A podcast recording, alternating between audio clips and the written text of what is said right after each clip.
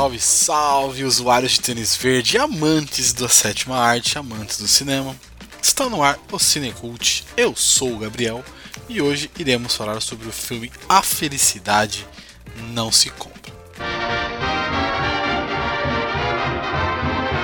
Bom, passando a ficha técnica do filme, ele é dirigido por Frank Capra, de 1946 ele é um filme de drama, fantasia, tem uma, toda uma história ali que eu vou falar um pouquinho. Ele é um filme natalino, que se passa no Natal. É um filme de duas horas e dez ali, e é um filme americano. A técnica basicamente é essa. O filme é, ele conta a história de George Bailey, que é um cara que, é, que mora numa cidade pequena e tal.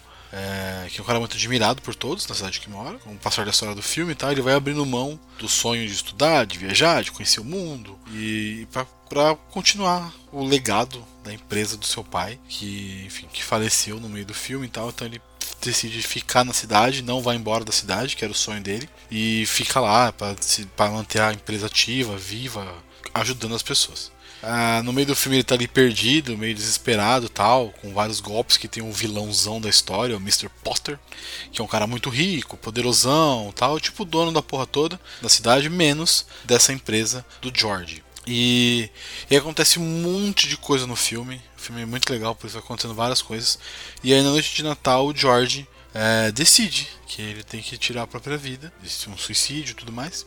E aí um candidato a anjo, de nome bem peculiar, que é, Cla é Clarence, o nome do anjo é Clarence, desce do céu, tenta persuadir ele a mudar de ideia e tal, tentando mostrar para ele a importância da vida dele para outras e muitas outras pessoas. Só que ele tá cético nesse rolê todo aí, ele não acredita nesse anjo, e aí o anjo decide mostrar para ele como seria a vida, a, a, vida das pessoas que ele gosta, a vida do, de, como, de todo mundo ali, que, daquela cidadezinha, sem que ele existisse. Então, ele tira, a, ele meio que faz o cara não nascer. Ele passa a ter uma experiência de ver como tá a, a, o lugar né, sem que ele existisse. Ele fala uma frase bem legal, que é: Foi te dada uma grande oportunidade, George, ver como seria o mundo sem você. Então, essa é uma descrição bem simples do filme. Não quero contar o final, mas essa é uma descrição bem simples do que rola no filme. E como eu disse antes, o filme mostra uh, como seria a vida das pessoas ao redor daquele personagem se ele não existisse. O que é bem doido, assim, de se olhar e parar pra você pensar, né? Se você parar pra pensar no seu ciclo pessoal,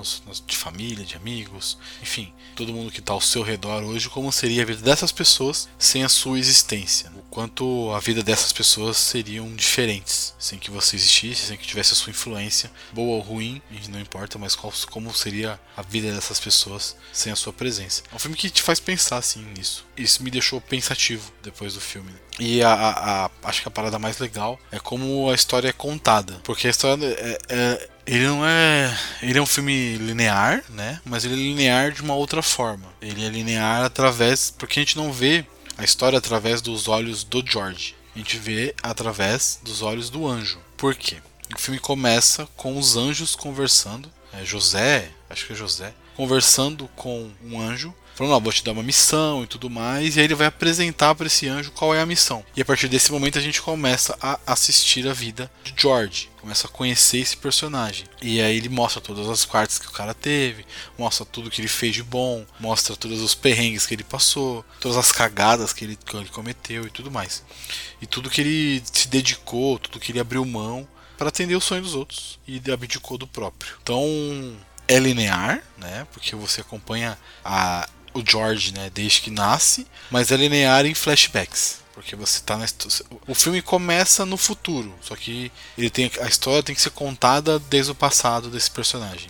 O filme já inicia na noite de Natal, com os anjos conversando, mas ele tem que voltar e mostrar toda a vida desse personagem pro anjo para que possa ter o contexto de salvar esse cara. Eu acho que é, deve ser muito complicado, né? Assim, você tem que ter um roteiro muito bom, você tem que ter uma história muito boa, tem que ter uma sensibilidade muito boa para poder fazer um filme sobre uma pessoa que está prestes a tirar a própria vida. Né? Senão pode ficar algo muito pesado é, e muito triste também, né?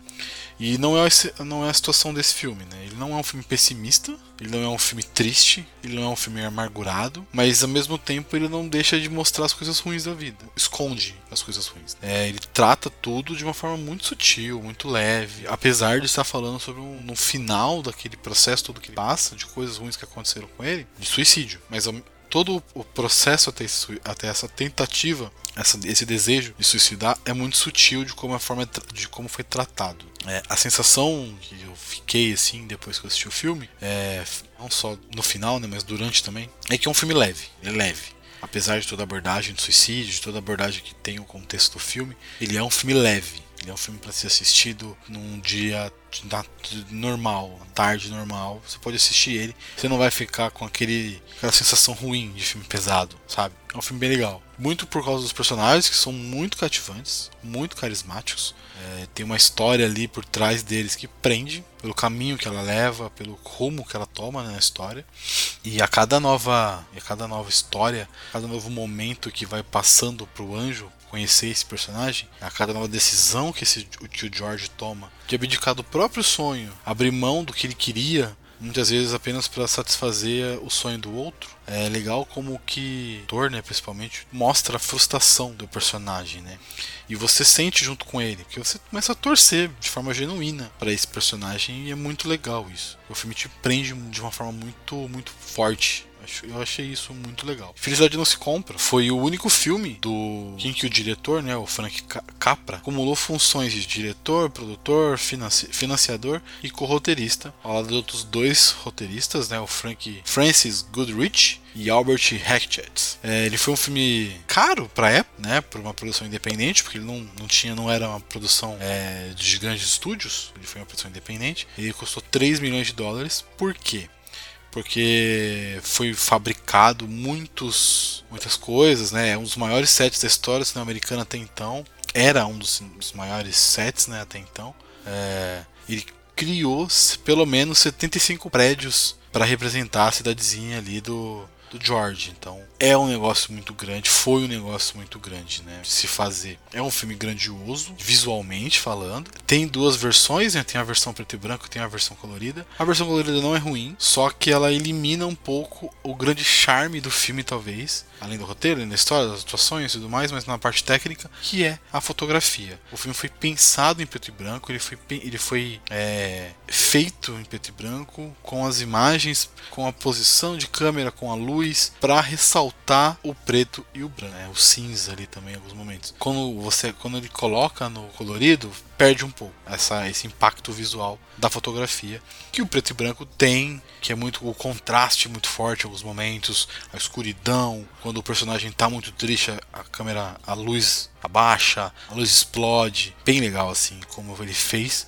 E isso o colorido meio que mata um pouco, porque o filme não foi pensado para ser colorido. É, ele foi o primeiro filme também do James Stewart, que é o nosso George Bailey. É um filme que foi após a Segunda Guerra Mundial. Ele é um filme pós, pós Segunda Guerra. É, o, o, ator principal, né, ele teve uma carreira militar, ele participou ativamente da guerra e ele ficou durante a guerra de 1941 a 1940.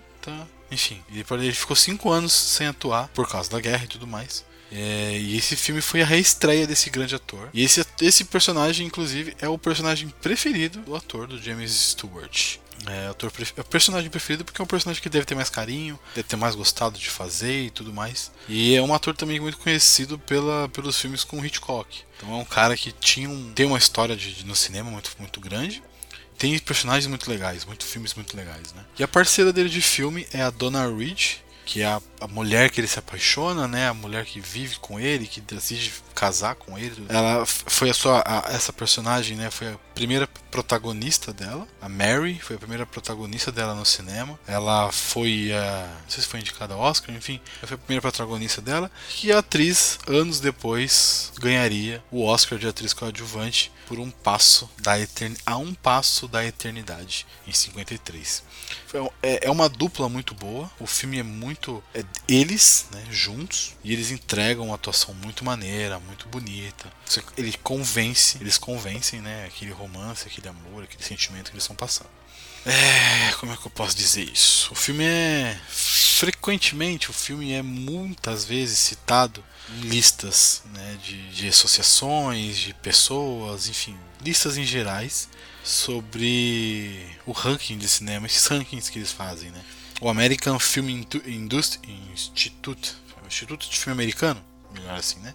Elegeu como o filme mais inspirador de todos os tempos, o filme que mais inspira as pessoas depois que assiste.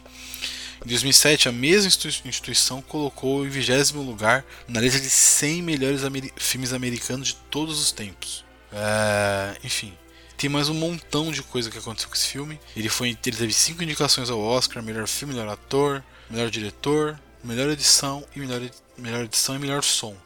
E ele também ganhou o melhor, ele ganhou um Globo de Ouro de melhor diretor em 47. Então ele não ganhou o Oscar, né? Mas ele ganhou um Globo de Ouro. O filme foi um fracasso absurdo de bilheteria, pelo que custou mas como ele, por um erro ali, por um processo errado da produção, ele caiu em domínio público. Então não, não é possível estimar o quanto esse filme teve de, de bilheteria no total, né? É, porque depois que caiu em domínio público, todos os drive-ins, TV, todo mundo podia transmitir o filme de forma gratuita.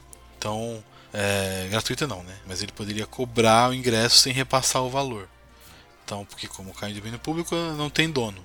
É, então as pessoas poderiam ter no seu drive-in lá a cópia do filme transmitir e tá tudo certo. É isso. Não precisava pagar os direitos autorais tudo mais pro diretor nem pra produção. Foi um erro que na verdade deu muito certo porque popularizou o filme, né? O filme acabou sendo muito conhecido.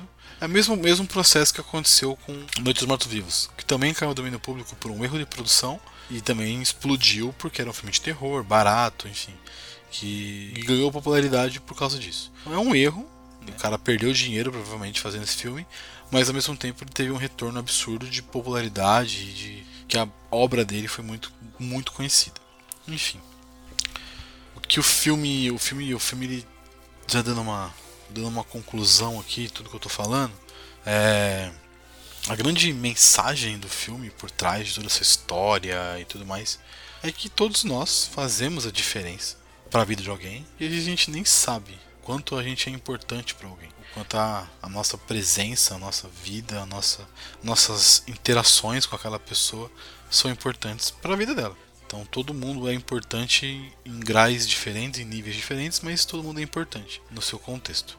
É, assim, de longe assim é, é um dos meus filmes favoritos já, tranquilamente. Já é um dos filmes favoritos da vida a experiência de assistir foi, foi especial, assim. Ele me tirou sorrisos, gargalhadas. Eu fiquei muito puto com o vilão, o vilãozão, cuzão lá, o Mr. Potter. Triste pelo nome, porque é o nome do Harry Potter, né? Eu gosto de Harry Potter, enfim. Mas o, o vilão, ele é muito cuzão, né? É, chorei assistindo, pesado no final. O final é muito impactante, o final é muito bonito, o final é muito. Você fala, é, realmente valeu a pena. Não foi, um, como eu falei, não foi um choro de tristeza, longe disso. Foi uma sensação boa. Foi tipo, porra, vale a pena, tá ligado? Saber que, independente do que aconteceu com aquele cara, às vezes vale a pena ser quem você é e ajudar a ter as suas próprias decisões e não se vender, enfim. Se você assistir o filme, você vai entender o que eu tô dizendo.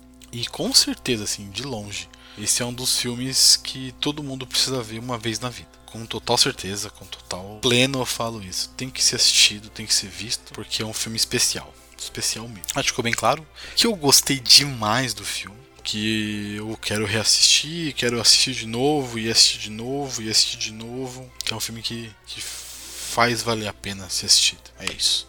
Espero que vocês tenham gostado. Hoje foi mais num formatinho diferente aqui. Tô tentando estabelecer um formato, tentando voltar com esse podcast maravilhoso. E é isso, espero que vocês curtam, espero que vocês assistam o filme, espero que vocês peguem a indicação. O filme está completo no YouTube, porque como eu falei, ele está em domínio público, então o YouTube está de graça, totalmente. É, então você pode assistir no YouTube, ele é na, na, melhor versão, que é a versão preto e branca. Ele é pensado para ver preto e branco, então se você tiver curiosidade de assistir, tem no YouTube, só procura lá A Felicidade Não Se Compra que você encontra um filme excelente de Natal, filme que deveria ser mais visto no Natal pela mensagem e por tudo que ele traz. E é isso, se você, se você curtiu, segue lá também, se curtiu esse podcast, curtiu esse episódio, segue lá o arroba Cinecult Podcast no Instagram e no Twitter e nos agregadores, só procurar por Cinecult. É isso, é nós. Tchau.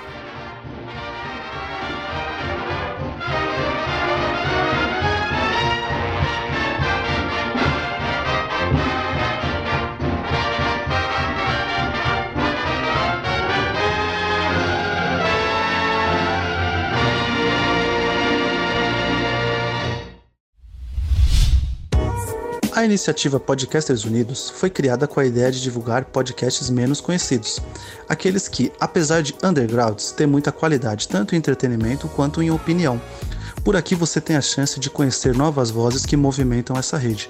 Então entre lá no nosso Instagram, o arroba Podcasters Unidos, é só escolher e dar o play.